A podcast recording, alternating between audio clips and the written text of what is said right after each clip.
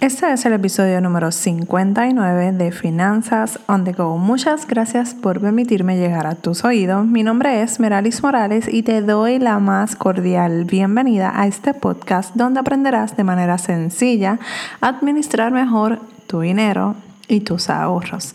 En el día de hoy, martes financiero, quiero que hablemos y quiero preguntarte cuál ha sido la decepción más grande que has tenido durante el 2018. Y como estamos, hemos hablado en las últimas semanas pasadas eh, y reflexionando de estos últimos eh, días que nos quedan ya de, de 2018, quiero que tengas y quiero continuar con esa reflexión. Y hoy quiero que hagas un análisis, después de haber hecho ese análisis, quiero que sepas qué es lo próximo que deberías de hacer. Porque primero que todo tendrías que hacer el análisis de los errores ya cometidos, de aquellas cosas que eh, metiste en la pata, eh, hiciste mal en el 2018 y no para recriminarte, no para juzgarte, no para señalarte y seguir como quien dice con la con dándole la llaguita. No, no es eso. La realidad es que yo quiero que tú tengas en tu mente qué es lo que tú vas a hacer con eso que cometiste error y que se supone que hayas aprendido. Y ya hemos hablado de eso. Te invito a que pases a los episodios anteriores que normalmente se publican los martes de finanzas.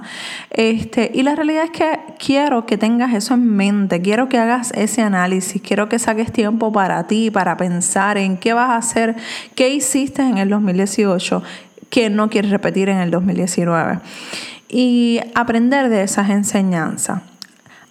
Hagamos lo, lo siguiente yo te recomiendo que vayas mes por mes. Quizás no te vayas a acordar de cada una de las acciones que tú cometiste, pero más o menos ya sabes que en agosto tienes el back to school de los nenes, en mayo tenías el día, los estoy diciendo tal cual, me vienen a la mente.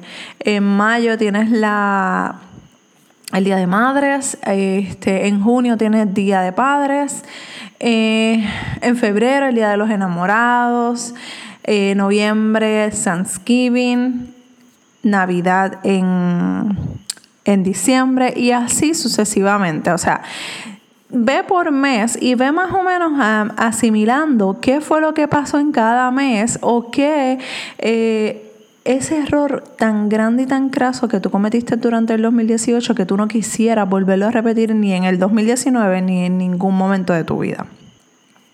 Ya una vez después eh, que tú hagas ese análisis, vamos a hacer lo siguiente. Te invito a que hagas lo siguiente. Número uno, trata de pensar en esos gastos realizados para poderte preparar para el próximo año. Y este va atado con el número dos. ¿Por qué? Porque normalmente tenemos las mismas fechas de cumpleaños, de aniversario, todas esas cosas. Eh, ya sabemos más o menos quién cumple dónde, qué, qué día feriado tenemos, qué aniversario tenemos.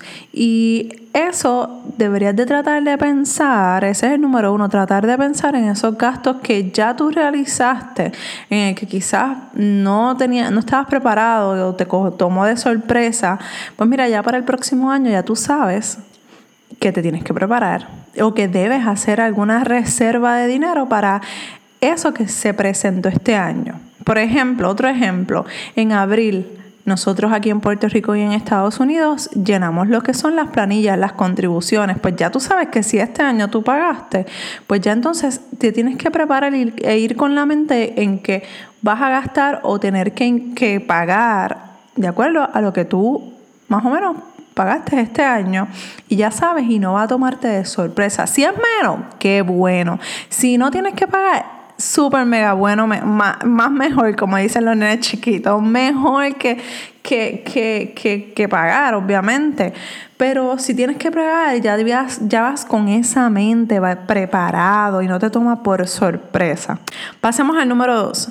En un calendario, dije que el 1 y el 2 más o menos van eh, de la misma línea, pero en un calendario yo quiero, o en una agenda, que tú saques y anotes los días de cumpleaños, aniversarios, días feriados, para que comiences a realizar tu presupuesto para esas fechas.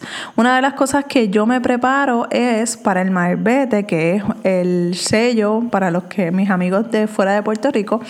El malvete es el sello que, un sello que se le pone como que está registrado mi auto.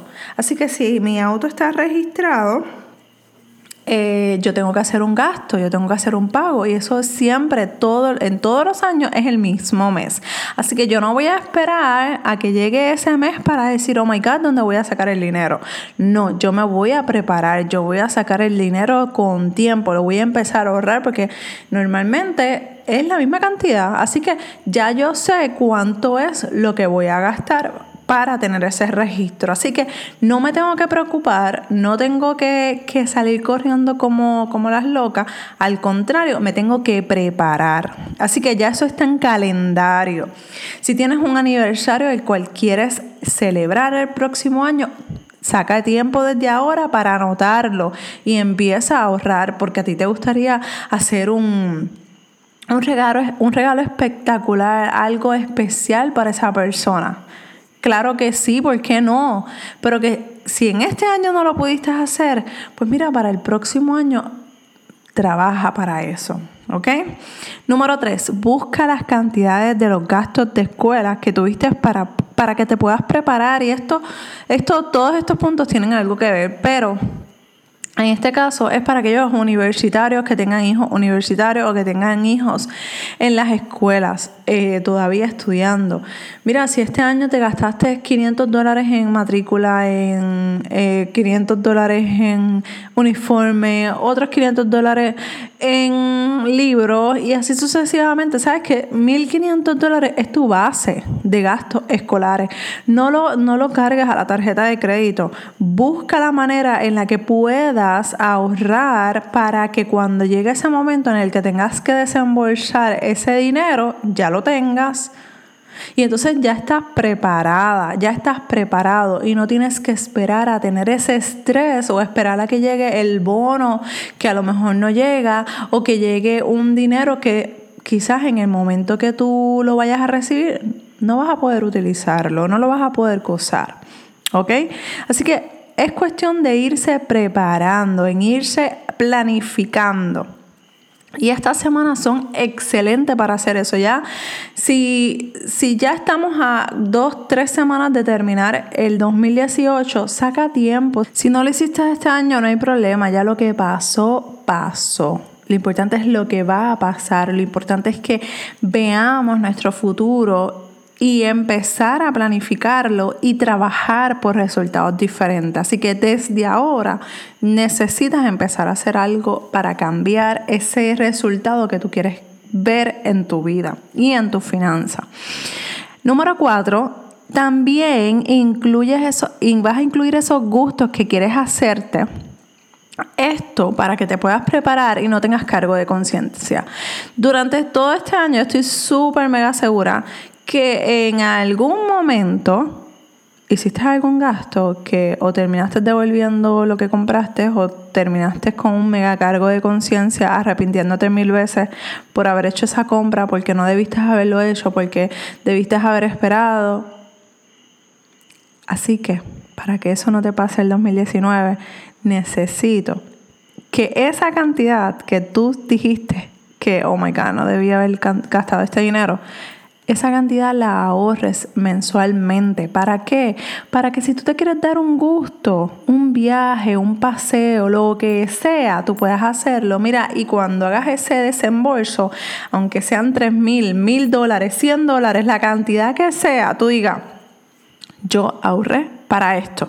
Yo tengo este dinero para esta cosa o esta experiencia o esto que quiero hacer y que no hayan cargos de conciencia. Porque yo necesito que tú, que me sigues desde hace tiempo, o que me estás empezando a seguir, que te doy las gracias por, seguir, por empezarme a seguir, yo necesito que tú empieces a visualizarte disfrutando tu dinero, trabajando tu dinero, pero también disfrutándolo, porque aquí no es no yo no te enseño que no puedes utilizar tu dinero para disfrutártelo. Hay que hacer gastos en uno, hay que invertir en uno, hay que invertir por nuestra propia salud mental y emocional.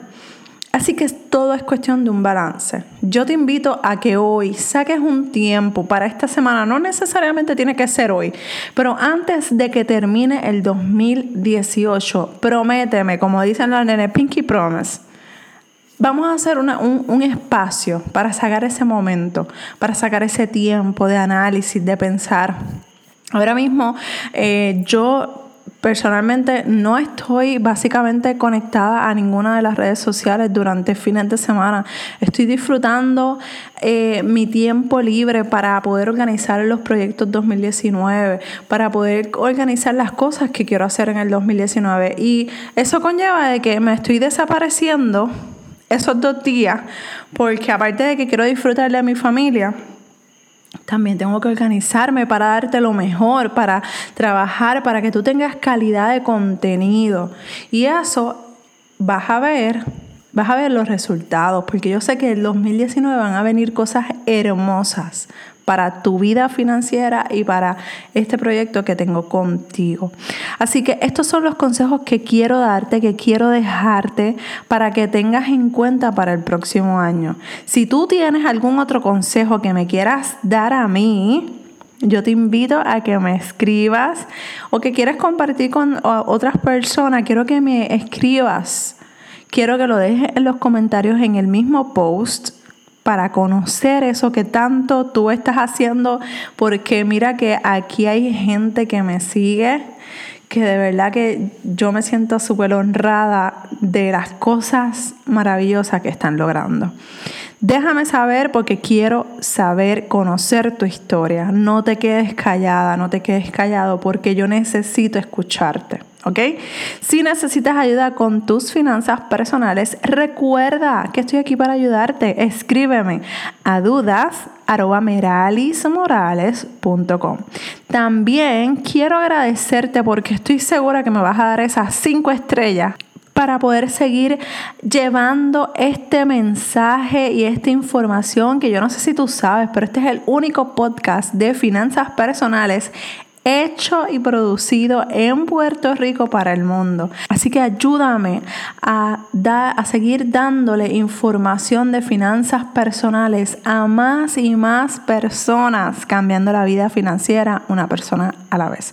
Un abrazo desde Puerto Rico y nos escuchamos en el próximo episodio de Finanzas on the Go. Bye.